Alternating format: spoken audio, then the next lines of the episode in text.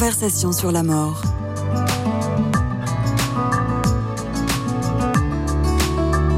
Une émission proposée par Christian de Cacré. Amis auditeurs et auditrices des conversations sur la mort et donc sur la vie, bonjour.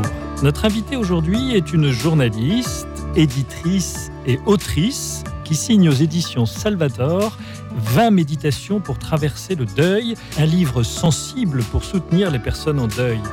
En effet, grâce à la poésie de l'écriture, ce texte original atteint selon moi le double objectif de dessiner avec subtilité un chemin de vie pour traverser l'épreuve, de la perte et de traduire cette voie en des conseils pratiques de nature à aider. Julie de Fontange, bonjour.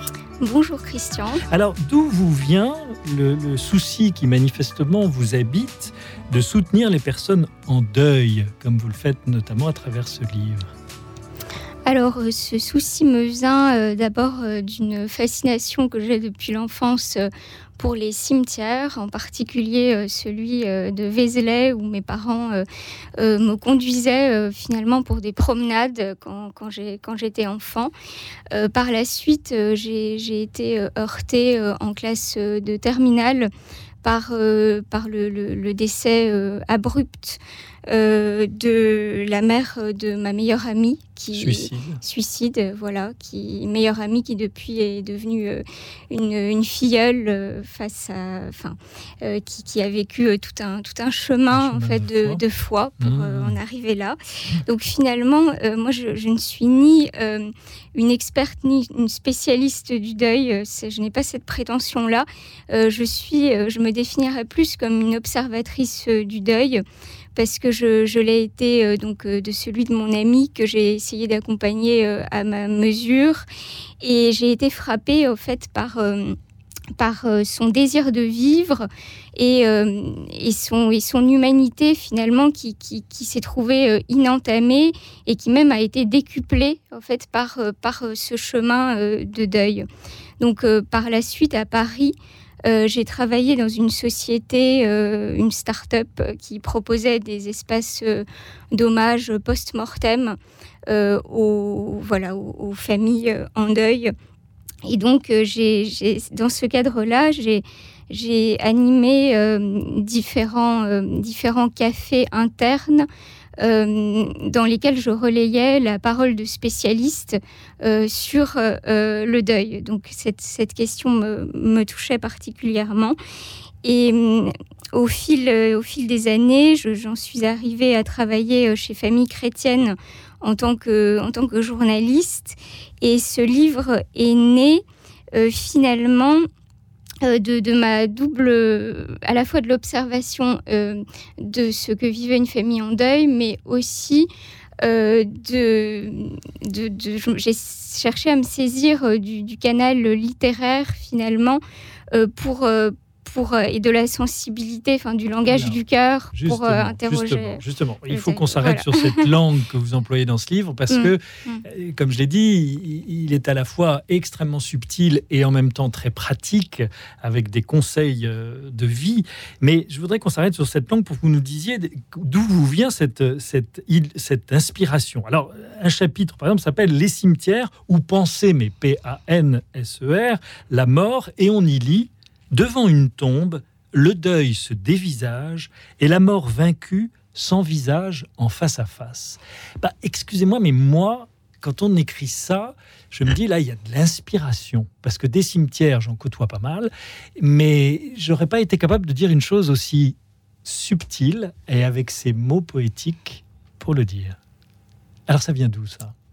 Et quelle importance ça a de parler comme ça pour parler de ce sujet?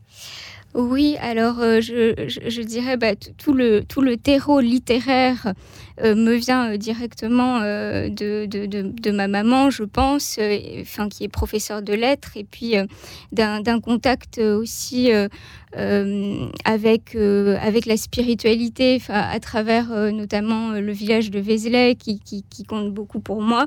Et je dirais que j'ai cherché à ce que le, matériau du livre soit celui euh, du cœur, parce que en y, en y repensant d'ailleurs avant cette émission, je me suis dit que c'était finalement le même matériau euh, que celui euh, de nos défunts, parce que finalement, qu'est-ce que nous laissent nos défunts? Ils nous laissent souvent des, des petits riens mais qui, qui sont des, des, grands tout. Et finalement, il y a, euh, il y a cette poétique de la vie euh, chez, chez les défunts, une, une sorte de poésie qu'ils nous laissent en, héritage. Et souvent, quand j'écris, euh, je ne sais pas, peut-être que ce sont les défunts eux-mêmes qui m'insufflent cette, force, mais souvent, je, je, pense à eux, par exemple, à un amiral qui, qui, avait beaucoup compté pour moi et qui, me, qui définissait la vie comme un triptyque, foi, travail, famille. Et, souvent, à partir de, de, simples mots, j'essaie un petit peu de, de tricoter euh, de tricoter un langage, euh, un langage sensible, mais, qui, puisse Par exemple, parler. Euh, je vais vous faire commenter ce que vous écrivez. Sur la présence des défunts, ah justement. Vous dites dans les actions du quotidien les plus infimes, le défunt se laisse pressentir. On imagine son étonnement, on pense à la remarque qu'il aurait faite, on suppose la réaction qu'il aurait eue, le regard qu'il aurait porté sur la situation, la fierté qu'il aurait ressentie c'est génial parce que c'est vrai que ça, ça, dit quelque chose d'une vraie présence dans l'existence et en même temps, ça dit quelque chose de l'imagination. On imagine. Oui. C'est important de dire ça, non? Oui, oui, oui, tout à fait, tout à fait. Je, je pense que le, le cœur, le, cœur de ce livre et du message de ce livre, du moins aussi euh, euh, des, lecteurs qui m'ont déjà fait quelques retours, c'est euh, cette, cet accueil du défunt sous une, une présence autre parce que euh, en fait la, société souvent euh, définit le deuil euh, comme un parcours bien défini avec une injonction de passer à autre chose.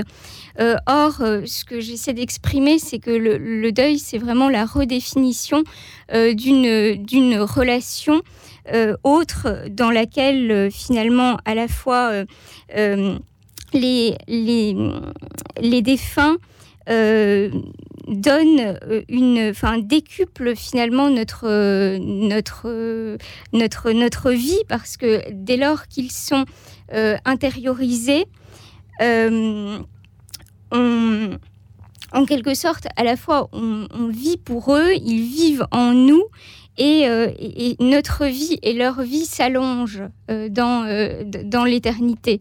Et ça, c'est c'est aussi finalement, je, pensais euh, tout à l'heure également à la, euh, à la, ça n'a l'air de rien, mais à la première de couverture euh, du, du, livre avec avec ces, ces rameaux d'olivier. Mhm. Et, je pense qu'ils rejoignent finalement le chemin de tous les endeuillés, c'est-à-dire à la fois un chemin vers la paix, vers la réconciliation avec soi-même et et, c'est le symbole de, de, cette, de cet amour éternel que l'on C'est la colombe de Noé, là, que vous évoquez. Oui, oui.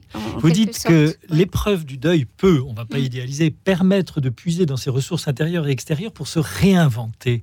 C'est quoi cette réinvention issue d'un drame de l'existence? Parce que tout deuil est, selon la définition du mot mm. d'ailleurs, un temps de douleur. Mm, mm. Oui, oui, euh, ben, c'est cette, cette, cette, réinvention du, deuil, c'est finalement euh, euh, le, fait de, puiser, enfin de, retrouver dans le défunt des, éléments de sa vie qui, parlent à, la nôtre et que l'on peut, que l'on peut chercher à continuer. C'est-à-dire que moi, je, préconise euh, dans les, conseils concrets euh, d'oser euh, voilà, parler directement à ce proche disparu, lui écrire. voilà, je, crois beaucoup dans les, vertus thérapeutiques de l'écriture et aussi c'est ce chemin, ce chemin-là, ce chemin d'expression libérateur finalement qui permet de, de réinventer voilà, de, nouveaux liens euh, avec, euh, avec le défunt. Il y a sûrement dans les gens qui nous écoutent des personnes euh, non seulement en deuil, mais qui aussi ont à vivre cette période de Noël. Or, il se trouve que vous lui mm. consacrez une méditation. Pourquoi évoquer spécifiquement ce temps de l'année et du calendrier liturgique? Et quels conseils donneriez-vous aux personnes en deuil qui est pour vivre mieux ce temps? Euh, oui, alors le, temps de Noël, c'est euh, un temps euh, très à part dans le calendrier liturgique et un temps peut-être où, l'on est quelque part, même quand, on est en deuil, poussé finalement par, ses proches à être, dans la joie. et donc l'idée n'est pas d'afficher un un visage euh, voilà, de, de, circonstances, mais euh, peut-être euh, je, préconise par exemple si, le, défunt avait pour l'habitude de, cuisiner un plat.